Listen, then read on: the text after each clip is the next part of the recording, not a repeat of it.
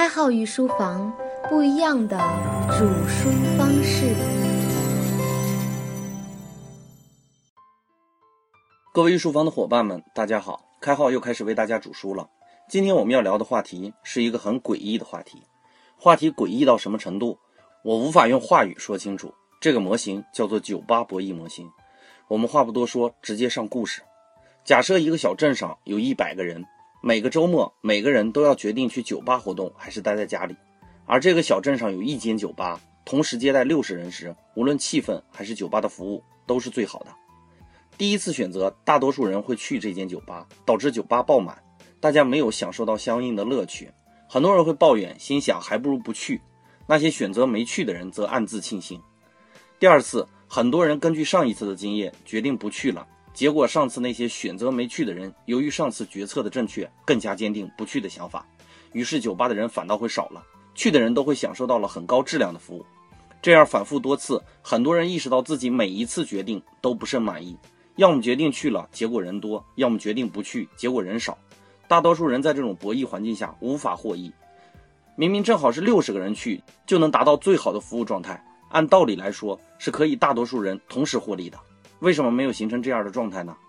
九八博弈是一个典型的群体动态博弈模型，这个模型让我更加相信二八定律，那个少数人才能享受较好的劳动成果。如果一直没有沟通，那么这种少数人获利的情况会一直存在。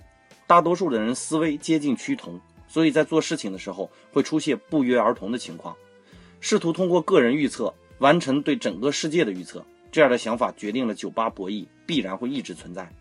股市就是一个例子。我记得我刚认识我们知识顾问那个影子的时候，他说过一件事儿：如果连门口看自行车的老大妈都意识到股票能赚钱的时候，股票市场是最危险的情况。大多数人会产生一哄而上或又一哄而散的情况。交通问题也是如此。周六大家都休息，往往周六却是一整天都在堵车的情况。多数人的决定形成了这种社会现象，少数人的决定才形成合理有效的生产力。根据上面说的酒吧模型也好，股票市场也好，交通问题也好，我们不难发现，试图通过过往去预测未来的人占大多数人。但是我们又同时绝望地发现，未来根本是无法预测的。所谓未出茅庐而三分天下，只存在于传说，并且掌握在很少数人手里。这个问题在我们之前反脆弱的解读里为大家详细的说过，在此就不做赘述。听过郭德纲单口相声的人都知道，有一个定场诗有这么两句。骏马驮着痴呆汉，美妇人常伴着夫眠。八十老翁门前站，三岁顽童染黄泉。老古人把这个个别的现象称之为报应循环，其实这未尝不是少数人的混沌规律。至于这种规则是怎么形成的，我们简而言之，就是变动的决策造成一种一直偏移正确决策的现象。再说简单一点，就是挑花眼。有这样一个故事，你就能看出来。主人公在做决策的时候，和酒吧博弈下做出的决策何其相似。一个人养了一只猫，他觉得他的猫比别人家的猫更厉害，于是起名叫虎猫，因为老虎是百兽之王。但是有人来了，告诉他狮子比老虎厉害，于是他给自己的猫改名为狮猫。又有人说狮子只能在地上跑，龙可以在天上飞，于是他给自己的猫改名为龙猫。又有人说龙要是飞起来得靠云，于是猫又改名为云猫。有人说云遇到风就会散，于是改名为风毛；有人说风刮不动墙，于是改名为墙毛；最后有人说墙怕老鼠打洞，于是这只猫有了一个哭笑不得的名字——鼠猫。从这个故事不难看出来，如果你的目标只是单纯的一个概念化的东西，就会陷入到无尽的死循环里，最后让决策背道而驰。虽然有些事情一点一点看起来都是好的，结果和想象大相径庭。著名的学者钱钟书说过这样的话。想要把哪个东西搞坏，不要骂它，不要臭它，让它无限制的繁殖泛滥，结果它自然就名誉扫地了。因为看似每一个小的决策都是为总体性的目标服务的，但是基于未来是不能预测的。这些小的决策之间又包含了矛盾，这种矛盾彼此抵消，最后的结果当然不会太好。一位研究苏联共产党的专家说过这样的话：苏共二十万党员打垮了沙皇的统治。苏共二百万党员打垮了希特勒法西斯，两千万苏共党员却打垮了自己。药剂学里有一句至理名言：只有剂量能决定一种东西没有毒。反观也是如此，决策的倾向程度会直接影响结果。从博弈论的角度来看，每一点倾向都会为自己的博弈增加更多的成本。就好比一个瘦子，每增加一斤的重量，对自己并没有太大的危害；可当它增加到肥胖的级别量的时候，每增加一斤，对身体的危害都是很大的。关于这个临界点的问题，我们会在下节讲。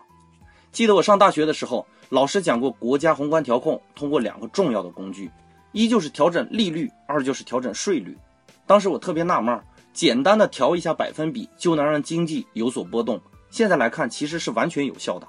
这种倾向性直接导致的就是整体结果的转变，并且把这种用力的可能性压缩到一定范围以内。这种连锁反应和群体效应有点类似于蝴蝶效应，有兴趣的伙伴可以上网搜一下。这种微弱的差异最后导致结果的不同，正是酒吧模型阐述的主要内容。我通常看人不看他学历高低，往往只看三个标准：一就是态度。二就是是否和众人趋同，三就是是否有思考能力，因为这三点可以直接决定最终的结果导向，决定你是不是那个可以拿到少数人的名额。有些人为了同化而同化，结果并没有走到正确的船上。博弈永远是少数人可以赢出的游戏，特立独行在一定程度上可以帮到你。记得前一阵子一直在理解孤独这个问题，我一直不理解为什么孤独会更容易让人成功。因为在享受孤独的过程中，你更多的是在研究自己，而非研究大众。大众对于决策是盲目的，少数精英主宰着社会的生产力。在孤独的过程中，你获得的不是趋同，而是独特。这种独特让你在酒吧博弈的模型中与众不同。下一节内容我们会深入的讨论一下这个临界点的问题：什么情况内一件事情可以控制在有效的决策里？什么情况下是不容易控制的？讲了这么多内容，让我想起了一句老子的话。绝人气质，名利百倍，和那种主动追求调整、时不时搅和一下决策，形成鲜明的对比。不要把路定死，定死的那一瞬间，必然会发生一些错误的偏移。如果你是酒吧模型中的一个人，我想最好的方法不是调整，而是要么一直去酒吧，要么一直待在家里，总有可能获得最好的体验。本节的内容就播讲到这里，感谢大家收听，我们下节再见。